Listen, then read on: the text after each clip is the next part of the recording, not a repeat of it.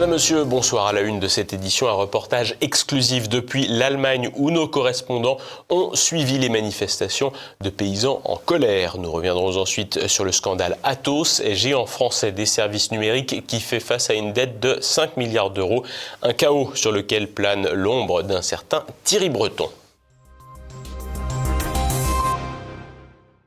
Et pour ouvrir ce journal direction Berlin, où nos correspondants en Europe centrale se sont rendus pour prendre la température des mobilisations agricoles. Le point avec Nicolas de Lamberterie devant la porte de Brandebourg. Bonjour à tous, Nicolas de Lamberterie depuis Berlin pour TV Liberté. Il est actuellement un peu plus de midi en ce lundi 15 janvier. J'essaye de parler fort parce que derrière il y a un grand vacarme euh, que vous entendez peut-être partiellement et que vous verrez en image dans les jours qui viennent sur notre chaîne. Donc pour rappel, depuis une semaine, même si les médias français n'en parlent quasiment pas, il y a une mobilisation extrêmement importante des agriculteurs contre les décisions du gouvernement fédéral allemand. Pour rappel, la décision qui a provoqué la colère des fermiers, c'est la suppression du gasoil agricole, c'est-à-dire une réduction significative du prix du litre du gasoil pour les agriculteurs, pour les tracteurs, tout ce qui est indispensable à leur activité, en raison du déficit chronique euh, et ce qui est une nouveauté pour l'Allemagne euh, du, budget fédéral. Et donc cette suppression risque de mettre sur la paille un certain nombre d'exploitants ou de supprimer leur salaire, donc travailler pour euh, rien du tout. Et donc depuis une semaine, les agriculteurs bloquent un certain nombre d'axes routiers importants de l'Allemagne, ce qui a provoqué quand même des désordres considérables dans le transport, dans les approvisionnements, dans le fonctionnement des usines. C'est quelque chose de rare en Allemagne où habituellement le dialogue social est opérationnel et où il y a très peu de grèves. Donc je crois que ça fait des décennies qu'il n'y a pas eu de tel mouvement de protestation euh, dans ce pays. Malgré tout, la capitale, on l'a traversée avec nos collègues, elle est encore relativement opérationnelle. L'intégralité du pays n'est pas totalement bloquée, même si des usines sont à l'arrêt parce que les approvisionnements n'ont plus lieu. Ce qui est intéressant aussi, c'est que les camionneurs ont suivi, euh, les chauffeurs de tramway, de train, donc il y a eu un certain nombre de désordres. C'est assez nouveau. C'est lié bien évidemment à la dégradation rapide des conditions économiques de l'Allemagne avec l'explosion du coût de l'énergie depuis le début du conflit en Ukraine. La question maintenant qui va se poser, et auquel on aura certainement des réponses dans les jours qui viennent, c'est est-ce que le gouvernement fédéral de Olaf Scholz fera des concessions qui feront réduire la colère des Allemands, ou est-ce qu'au contraire il va rester intangible, notamment parce qu'il n'a pas le choix, parce que la Cour constitutionnelle a retoqué le budget fédéral pour 2024 qui a été voté en fin d'année dernière? Ça, c'est la grande interrogation des jours et des semaines qui viennent.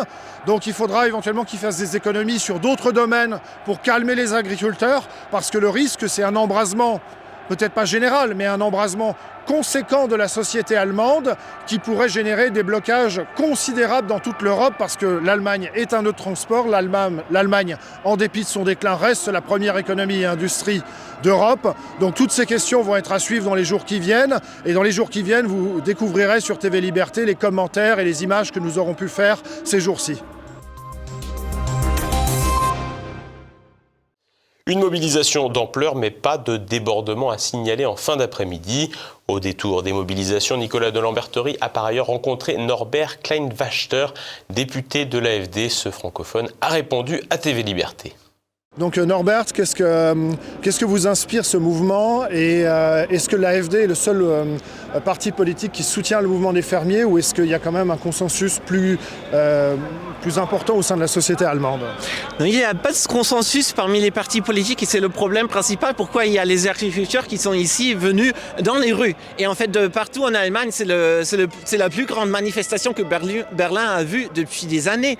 Et ils sont là pour vraiment protester, pour, pour, pour, pour mettre en clair que la politique de ce gouvernement ne peut pas continuer comme ça. C'est la transformation socio-écologique qui euh, surtout les, les, agriculteurs qui protestent, qui manifestent, qui disent ben ça peut pas continuer comme ça parce qu'on peut pas produire comme ça, on va pas exister comme ça. C'est une, une manifestation pour l'existence de l'agriculture en Allemagne, mais aussi en Europe, et c'est pour ça que c'est important de le soutenir.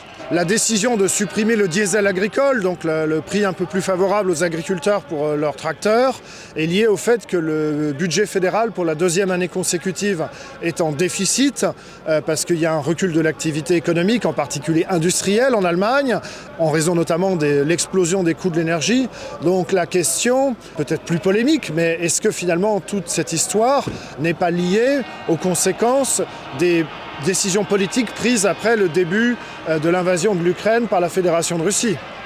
Ben, c'est toutes ces décisions ont une histoire en Allemagne parce que le gouvernement qu'on a maintenant a, a créé un, fonds de transformation de climat euh, il y a il y a 2-3 ans.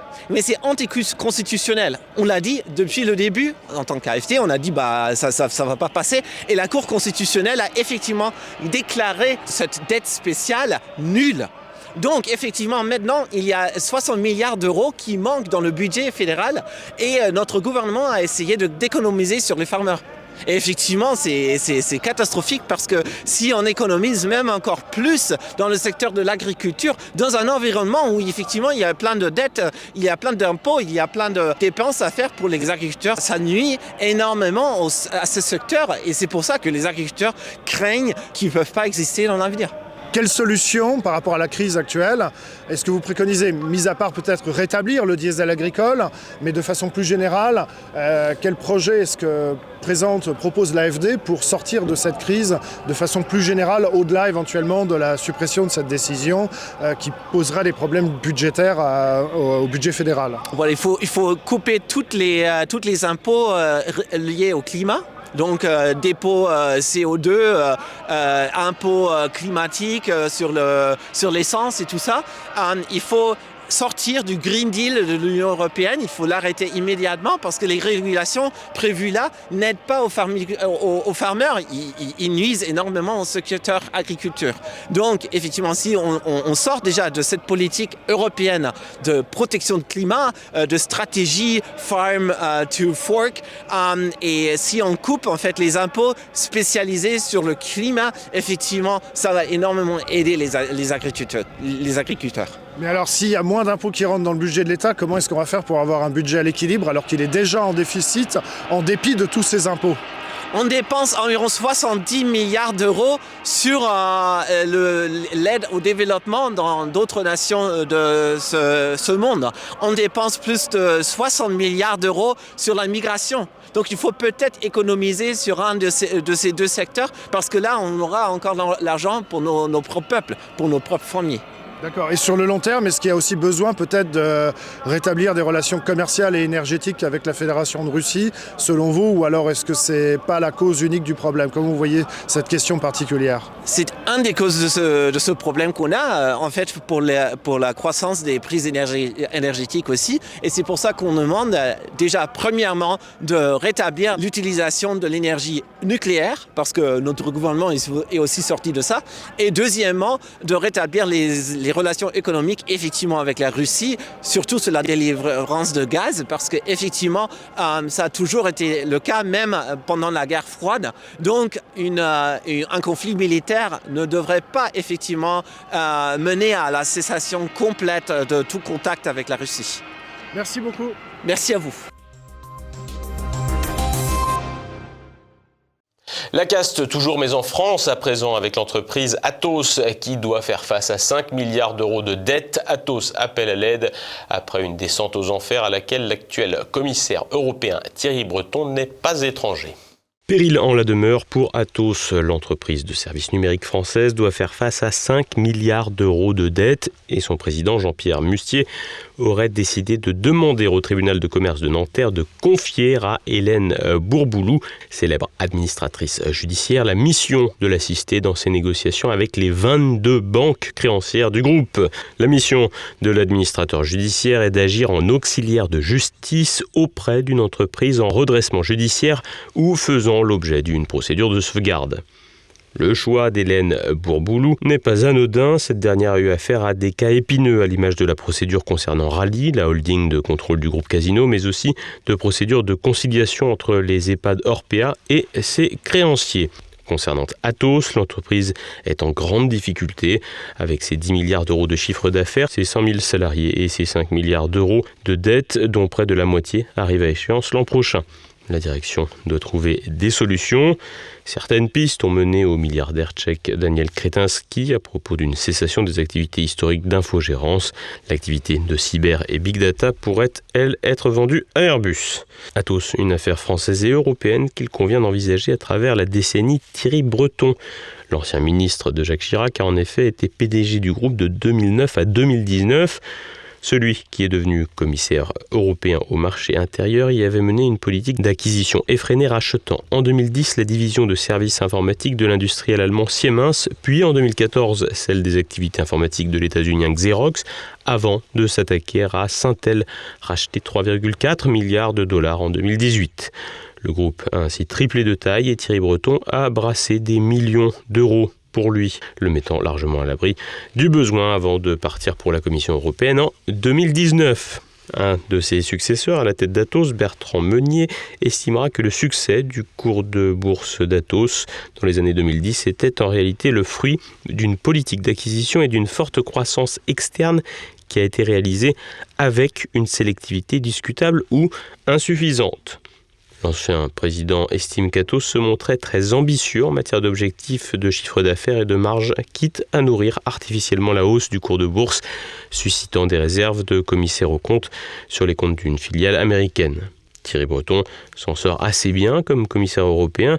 Il s'est engagé devant le Parlement européen à ne pas s'exprimer sur des entreprises qu'il a dirigées ou qui sont liées à ses nouvelles fonctions. De quoi éviter d'expliquer le chaos qui a suivi son départ de chez Atos. Une trajectoire qui répond à l'expression après moi le déluge qu'il convient d'avoir à l'esprit pour se figurer de ce qui pourrait se produire quand la caste au pouvoir à Paris ou à Bruxelles pliera les Gaules. Et passons à présent à l'actualité en bref. La voix de la diplomatie française n'est plus portée par Chateaubriand ni par Tocqueville. De passage à Kiev deux jours après sa nomination, le nouveau ministre de l'Europe et des Affaires étrangères, Stéphane Séjourné, a multiplié les erreurs de français. C'est euh, en Ukraine que se joue aujourd'hui la défense des principes fondamentaux du droit international. Et un certain nombre de sang a été versé au nom de, euh, ces valeurs et de cette ADN. La Russie continue euh, d'ailleurs à cibler volontairement et à frapper les infrastructures euh, civiles. Au dépit du droit international et humanitaire, par euh, ces frappes, la Russie continue à se rendre coupable des crimes de guerre. Et face à ces violations de principes euh, les plus élémentaires de la Charte des Nations Unies, ce sera l'occasion, y compris pour nous, de voir ce qu'ont besoin aujourd'hui les Ukrainiens. Nommé par son ancien compagnon de Pax, Gabriel Attal, Stéphane Séjourné réalise des débuts délicats comme ministre et déjà de nombreuses voix s'interrogent sur ses qualifications et ses compétences. Première manifestation pour le nouveau gouvernement Attal. Dimanche, les opposants à la loi immigration se sont mobilisés à Paris, mais aussi dans une trentaine de villes. Alors qu'il se déplaçait à le nouveau Premier ministre Gabriel Attal a même été interpellé sur ce sujet. On va lutter contre cette loi parce que c'est c'est ignoble. on est en démocratie. Je, je, sais bien qu'on est en démocratie, mais c'est inhumain. Je vous, je vous rejoins pas sur le constat.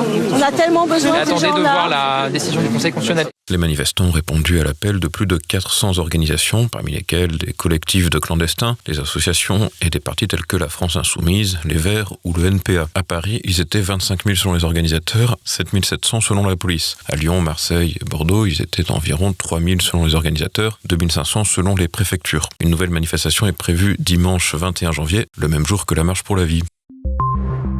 Drôle de manière de lutter contre les habitats indignes. Dimanche, Mediapart a affirmé dans une enquête que le député LR du Val-de-Marne, Michel Herbillon, était propriétaire d'un box de parking insalubre et sans fenêtre dans lequel a vécu un septuagénaire pendant plusieurs années. Ce dernier, âgé de 76 ans, a été retrouvé mort en 2022 sur un trottoir de Châtenay-Malabry dans les Hauts-de-Seine. Il avait avec lui la clé du box qu'il louait chez le parlementaire. Selon des témoins, il l'aurait occupé depuis 2008. Ironie de l'histoire, la même année, le député déposait une proposition de loi visant à faire reconnaître la dignité des personnes âgées dépendantes comme grande cause nationale. Mieux encore, il dénonçait les marchands de sommeil qui offrent des conditions d'habitat indignes.